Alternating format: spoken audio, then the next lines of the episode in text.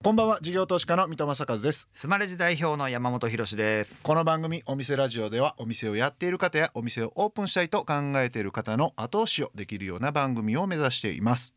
ということで山本さん、はいこんばんは。えー今週も他力野さんバリューマネジメント、はい。先週の話は、先週さすごいなと思ったんね、うん、観光っちゅうのはギャップを楽しむもんなんですって言ってはって、あそれほん本質やなと思って。うんすごい僕はぐさっときたんですよ先週、うんうん。はだから観光でもうね、私なんかで言うと47都道府県全部行ってんすよ、いマジで？うん、だから日本でもう行くとこないなと思ってんすけど、はいはこの間千葉の北側の話うん。聞いたじゃないですか、い、うんうん、あ確かにそう行ってみたいなとかまだなくはそう広島の竹原の話、はい。うんうんうん。おそうなんやと。また行ってみようってなるじゃないですか、はい。だからあれインバウンド向けにも確かにあの日本の、えっと、関西から東京までのあのゴールデンルートだけじゃなくて、はい。えーそれ以外も行ってもらうとかっていう話になんだと思うんですけど、うん私的には日本人もそういうマイクロ観光ってあんまやってないから、うんやっぱこういう重要文化財起点でなんかいろいろとまちづくりやってるところに宿泊しに行けるっていうコンセプトって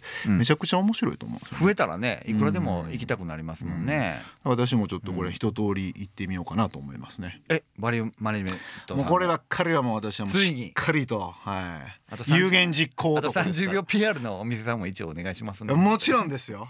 ということで お店ラジオそろそろ開店したいと思います。バリューマネジメント株式会社代表取締役成木野潤さん登場ですさあお店ラジオオープンです。ゲストは先週に引き続きバリューマネジメント株式会社代表取締役成木野潤さんです。今週もよろしくお願いします。お願いします。えっと先週はですね歴史的な建造物文化財いろいろとですね各地方にあるやつをまあうまく人を集めていくやり方ちょっと大きな目線のところをお伺いさせていただいたんですけどまず一番最初に私が感じたのは、はい。文化財で歴史古くってそこの内装費めっちゃかかるなとかもう最初のイニシャルコストがすごいかかるからその後回収するのに10年20年みたいな商売なんじゃないかなって気がしててはい。あのこれ都心のモデルとあのまあ地方のモデルこれ実は分けてるんですね。うんうんで都心のモデルに関してはもう一般の、あのまあ飲食店舗とかホテルとかとまあ同じで店舗のサイズとイコールになりますと。うん。で僕らは建物一棟丸ごとお預かりをしてうん。修復するっていう形になるんであのちょっとサイズは大きいんですけど、まあ、普通に坪単価いくらだみたいな話で投資をしてうん。回収するとうん。いうようなあのモデルです。僕らは古い方が価値があるんですよ。うん。150年ですって言われたらおってなりません？うん。だから古いもんも古いまま使うんでだから全面改装してないですね。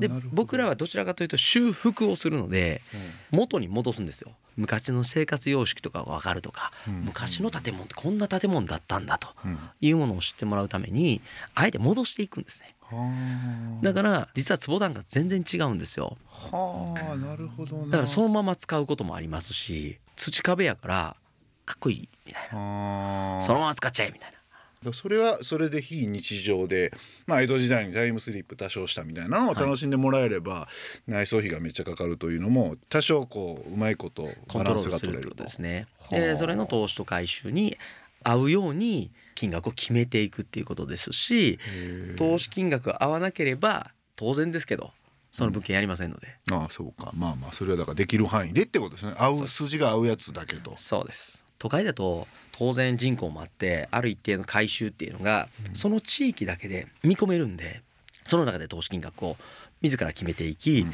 自分たちが金融機関からお金例えば引っ張ってきて投資をそのままするんですね。うん。で大体まあ3年半から5年。えー、早いですね。で回収っていうのをバチッと決めてやるんですよ。っていうモデルです。で地方は10年15年やっぱかかるわけなんですね。はいでだから契約も15年とかで契約もするんですけどもお金はその地域でうん。ファイナンスのスキーム作ってうん。官民連携の例えばファンドを蘇生したり。ああなるほど。で地域で一つ会社を作ってでそこにお金を入れてはい。で,、えーで僕らのプランで修復をして活用できるような形にして僕らはそれをサブリースするんですよ。はあなるほど。うん、回収目線でいうと地方ってある程度やっぱ足長くなるんだけどそれは地域のお金もあわ組み合わせていけば別に長くてもそんなにあのビジネスの主体としては、まあ、ある程度儲かるというか利益が出ていくってことですね。そうですそうです。それがじゃあ回収の期間とかイメージはそのイメージで、は次その、えー先週もおっしゃられてましたけど単価を上げていく掛け算のところはめちゃくちゃみんな気になるところだと思うんですよね。なんか地方行って食べて美味しいなとかだけどなんかあの一つ500円みたいな食べ物って山ほどあるじゃないですか。だけどそれ磨けば確かになんかいろいろあるんだろうなってイメージは湧くんですけどその磨き方とか掛け算の方程式よく分かってないからそのままっていうのは地方には結構あると思うんですけど。はいその辺はなんかどういうこう目線感で掛け算をしていくんですか？もうすんごい分かりやすくて、乱暴な言い方すると先に値値決めするんですよへえ、宿泊費だったらこれ。高い方が売れると思ってるんですねへえ、はら僕あのお城に泊まるっていうのもやってるんですけど2名で100万って値付けしたんですよい。へえ、それどこですか？愛媛県の大洲市ってとこなんですけどへ100万でおってなるじゃないですかえ。うん。ちょっとキャッチーじゃないですかうん。注目するんですよただでも2名で100万払える人はどうなんですか？1億人ぐらい人口おったらやっぱ出てくるんですか？そういう人が。まああのいっぱいいるっていうことが一つと、まあ、海外の人たちもいるっていうでのが一つ、はい。であともう一つは売れなくてもいいんですよ。アイコンなんで。うん。花火がドーンとその街から上がるわけですね。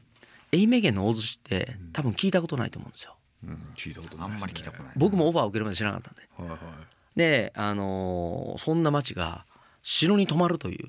でも城に泊まるということは城があるってことじゃないですか。城があるってことは城下町ってことじゃないですか、うん。だから400年の歴史あるっていうのが完全につながる、そうですね。でその地域にどんな文化あってどんな街並みでとかっていうのがいきなりそこまで行っちゃうんですよね。うん。で実際には城下町を今どんどん復元していってて、あのそこの分散型ホテルでもう今20棟ぐらいやってるのかな、を修復して泊まれるように使えるようになったり、その2階を客室にして1階の軒のところは全部店舗入れていってるんですよ。で地元の人とか新しく開業する人とかがどんどん入っていってるんですね。だから街活性化してくるじゃないですか。はい。たら楽しいじゃないですか。また人訪れるんですよ。だからアイコンでドンとやりながら足元で稼いでいくっていうことが一つ。でもう一つはその例えば、まあ、78万とか10万とかの客室とかを売るわけなんですけどもでレストランももう周りは安いのにもう絶対1万円だみたいなとかこう客単とか設定するんですけど高い方がその地域の価値をですね感じられるんですね。うん地産地消って言っても値段安いとそれ日常の食事しか提供できないんだけどそれポテンシャル開花しないんですよ。食材は素晴らしくてもそこに技術を入れようと思うとそれだけの職人呼んでこないといけないですしで食材もいい食材使いたいじゃないですか。うん。だけどそれ単価もらわないと使えないんですよ。うん。高級魚も使いたいじゃないですか。全部東京に流れてるんですねそうですね。地元では高く買ってくれないからわざわざ築地に持ってくるんですよ。そうですね。まあ、今で言うとね豊洲ですよね。に持ってくるんですね。っていう力学が働くので地元がどんどん廃れちゃう。でもそこでお金を高く設定すると地元のいい食材使えるようになるんでうん。で地元の価値が地元で。本来はその、えー地場で採れたものを地場で食べたい。これぞ体験じゃないですか、そうですよね。ううんん、それにはね単価上げるしかないんですよ。なるほど高さがある程度クオリティを保証してるっていうのを感じるっていうのも感じるってことなんですよ。で一定結果そうだったらもちろん継続するってってことですよね。はい。はあなるほどな。それ確かに必要ですよね。なんかどうしても地元に来てもらうために逆に割り引いて提供しましょうみたいな思考に陥りがちですもんね。そうなんですよ。ずっと納得感のある人たち来てくれないってことですよね、はい。へえなるほど。面白いデータがありましてはい。2019年京都に国内外で5,000万人観光来たんですね観光客が。うん。でこれデータ上来てますと。なのに観光業の給料は上がらなかったんですよ。ああ人件費というか、はい。そうです。単価も上げてないんですよ。売り値も。普通は需給のバランスでそんだけ人来たら高いもの作るじゃないですか、うん。値段上がってもいいじゃないですか。それでも人来るんだから、うん。なのに日本人やっぱりこれ多分デフレの30年の話だと思うんですけど、やっぱりいいものを安くっていう形で需給のあのバランスが働かない。うんので、ただ京都疲弊しただけなんですよ。いやまあそう大問題になってましてだからあの反省をもとにその京都市とか京都府がやっぱ単価上げていかないといけないと。うん。単価は上がるということは質が上がる、ってことは所得が上がるということはその給与払えるということは優秀な人来るじゃないですか、それが産業が活性化するわけですよね。でこの構図を絶対京都で作らないといけないと。いうにまあなっててそういう戦略に変わっていってるんですね。うん。なるほどな。お送りしているのは他力のさんセレクトの一曲。なぜこの曲を選ばれたんでしょうか？はい。まあ僕らのその多感な中学生高校生の時代ってもうとにかくバンドブームなんですよ。で高度成長期で、まあ、世の中は湧いているんだけど必ずやっぱ闇というか歪みみたいなのありますよね。でそれを バンドって結構やっぱり歌詞にして世の中に放ってるっていうのがあってやっぱ僕も尖ってましたからあのそういうのをこう曲に乗せてるブルーハーツがかっこよかったんですよね。めちゃめちゃわかります。僕も年近いですよね。そうですね。めちゃめちゃ聞きましたもんこの歌。反骨心というかね、パンクでね。はい。はいありがとうございます。お送りしたのはブルーハーツリンダリンダでした今度は人問題どうなのかなっていうのをちょっとクエスチョンマークだったんですけど、はい。それはやっぱ高単価で設定していくから人がちゃんと地方も含めて採用は難しいって感じにはやっぱならないんですか、はい、あの高単価になるということは、はい、提供する質が上がるんでうん。求められるものが上がりますから、そうか。そうです難易度上がるんですよ、うんうん。だから普通に考えて困るんですね。うん困ってないとは言わないですけれども、うん。あの僕らこうやってあのサービス産業やってる割にはやっぱ人は結構来てくれるんですね。うん。理由はですねあの僕らは飲食業をやりたいわけではなくえホテルがやりたいわけではなくて地域を活性化させたいわけうんなんですね。もしくは地域のあの宝を残したいうん。いう文脈だと人めっちゃ来るんですよ。あーなるほど。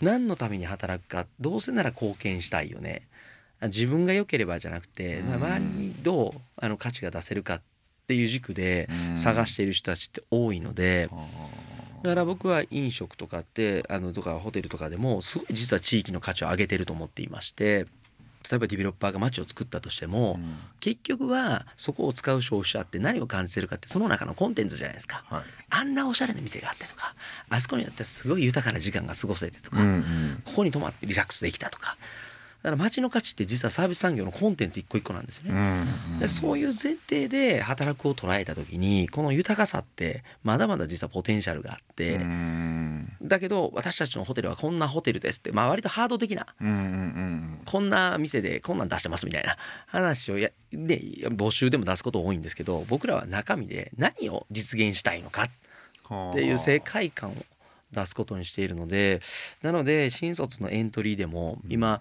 まあ、20次、まあ、4年の、まあ、エントリーでも1万超えてるんかな。えー、すごいですね。上場企業を超えてますやん、はい。えでもはい。それ集め方なんですよね。はい。もちろんインターンシップの段階から僕らでどういうことをやろうかということとかそのまああの社会に出る接点とかどういうものが本当に必要かとかそのインターンシップとか。インターンシップでもあの24年新卒向けに3,000人ぐらい入れてるんですよね。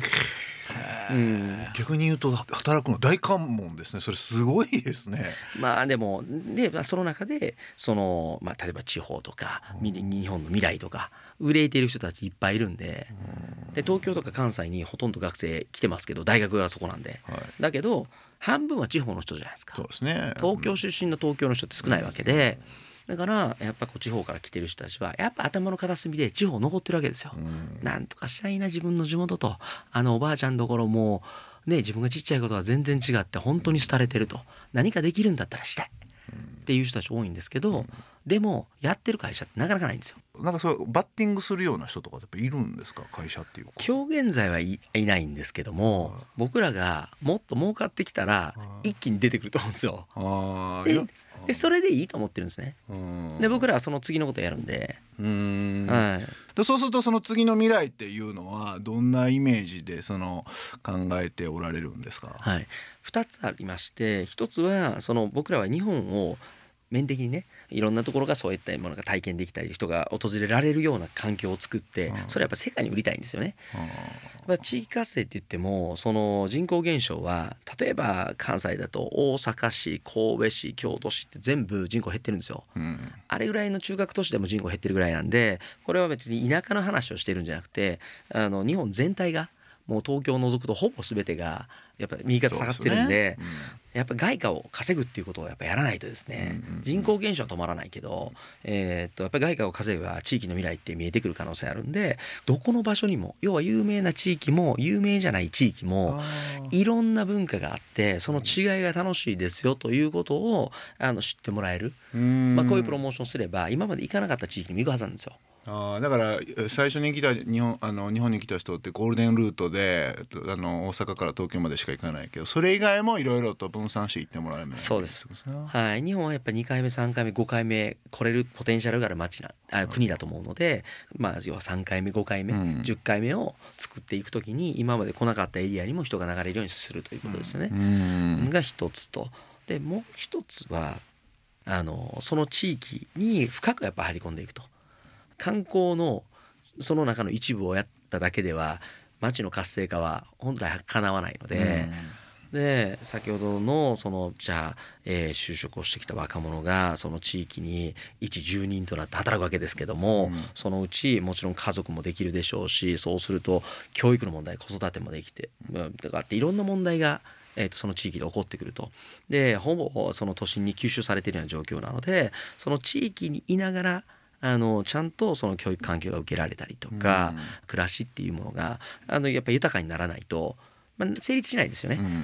だから今移住とかも各その全国のあの市町村がやってるんですけどもうちの町に来てねだけではうん。ちょちょっとあの人生かけれないじゃないですか、はい。はい、一瞬来たとしても多分戻っていくと思うんですそうよ。ですよね。はい、だからその観光をきっかけにもうちょっとこう地域に深く、うん。あのその地域自体が長く続くような横展開はいをしていくと。はいはいいうのが、まあ、僕らがやっぱりやらなければならないことだなと思ってますね。あーなるほどな観光ってなんかそこの一つの地方の味見みたいなのもあるから一回行ってみてよかったなっていうのが I ターンにつながったりみたいなのも多少あるし、でそういうのも含めていくとやっぱりその地域地域が活性化していくその次の先っていっぱいありそうな感じしますよね。そうなんですね。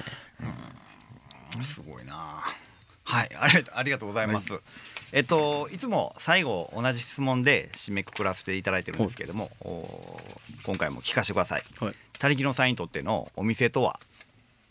お店とは僕はやっぱり街を作る存在かなと、うんうん、思っていましてあのやっぱり結局ね、ま、あの街の人たちにとっても街に訪れる人たちにとってもなんかこう飲食店でその時のなんか特別な思い出とか旅なんかもねあの3ヶ月前の夜ご飯家で食べて夜ご飯覚えてないですけど、10年前の旅行って覚えてるじゃないですか。確かに。そうですね。うん。だから実はそのやっぱりサービス産業ってその地域のその実際に記憶に残るようなうん。特別な価値を僕は作ってると思うんですね。だからコンテンツこそが価値だと思うので、まあそういったあの事業者の皆さんがみんなでこの地域の街の価値を上げようぜみたいな形になるとすごい僕なんか未来があると思うんですけどうね。んなんか歴史的背景から考えてその町のこととかあとそれがお店に現れてたら一番素敵ですよね。そうなんですよ。うんちなみに谷川さんにとって例えばチェーン店とかってどういうふうに映ってるんですか？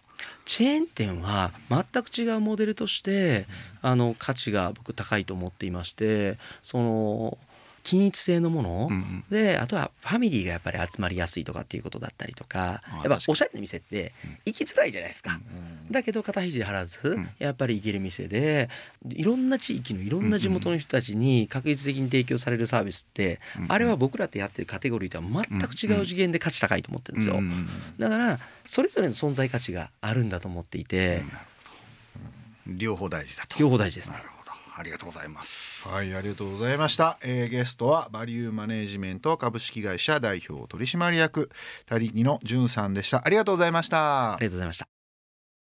事業投資家の三戸正和とスマレジ代表の山本博でお送りしてきましたお店ラジオそろそろ閉店のお時間ですはいこれ来るんですよ。嬉しいわ。毎週来るんですよ留守番でありがとうございます。素晴らしいシステムですね、はい。この番組ではお店の方からのメッセージが留守番電話という形で届きます。それでは聞いてみましょう。ハロー神奈川県平塚市相模川河口の湘南マリーナマリオです。夏だ。暑いぜ。海へ繰り出そうぜ。プレジャーボートやマリンジェットの艇置小型船舶免許取得なら湘南マリーナへ富士山や江ノ島の絶景を見ながらクルージングフィッシング It's 湘マリスタイル。水戸さん山本さん湘南の海での面白いエピソード。お願いします。